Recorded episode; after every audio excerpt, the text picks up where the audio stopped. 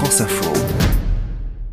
Alors, dedans, il y a de la viande. Ingrédient de base, c'est le paprika, des pommes de terre. euh, il y a des oignons et il y a des. Comment ça s'appelle Euh, des, euh, C'est soit rouge, soit jaune, soit vert. Des poivrons. Et c'est une goulash. Benjamin Mathieu, tu es reporter au service politique de France Info.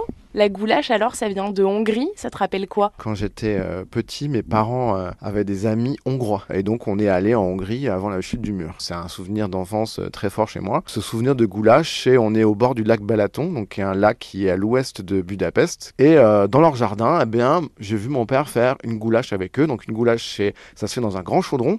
On est à l'extérieur et on, on met ça un peu comme dans, je sais pas, comme si tu peux imaginer Astérix et Obélix euh, qui se font, euh, tu sais, des grandes Dans la marmite. voilà, dans une marmite. Donc tu fais une grande marmite au-dessus du, tu fais un feu, tu mets la marmite que tu euh, que tu pends, tu mets un peu d'eau, puis après tu mets les ingrédients. Voilà, et ça chauffe pendant des heures et des heures. Tout ça l'été. Et l'été, et c'est marrant parce que c'est un plat, euh, bah, c'est le plat traditionnel hongrois. C'est un plat paysan. C'est hein. un plat populaire, voilà. Bah, c'est à base de pommes de terre, à base d'eau finalement. C'est une soupe. Enfin, c'est vraiment des ingrédients qui coûtent pas. Il y a un peu de viande, mais c'est de la viande effilochée. C'est pas des gros bouts de viande. Donc au final, et puis c'est un plat qui se partage, euh, qui se mange un peu avec du pain. Et donc c'est ce souvenir euh, d'enfance. euh, forcément que tu euh, idéalises un peu. Je me rappelle, il faisait très beau, le lac Balaton. mais bon, après, j'avais j'avais 8 ans, donc j'ai oublié la moitié des trucs. Mais ce que je sais, c'est que j'aime beaucoup la goulash.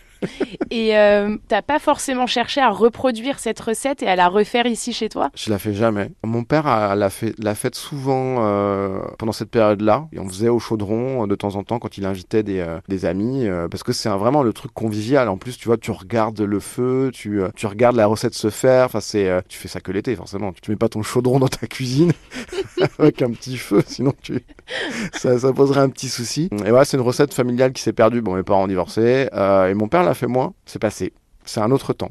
Et toi, t'as pas envie d'essayer pour essayer de retrouver le goût Euh, Bah, dans, mon 27 De mètres- dans mon l'enfance. 27 mètres carrés parisien, ça va être compliqué de retrouver euh, un le, petit le- chaudron le petit. Euh, j'ai pas, j'ai pas d'extérieur, mais le jour où je pourrais faire ça, avoir un jardin, je, j'essaierai de refaire mon petit chaudron, mon petit, mon petit plat hongrois. Merci Benjamin. Mais je t'en prie.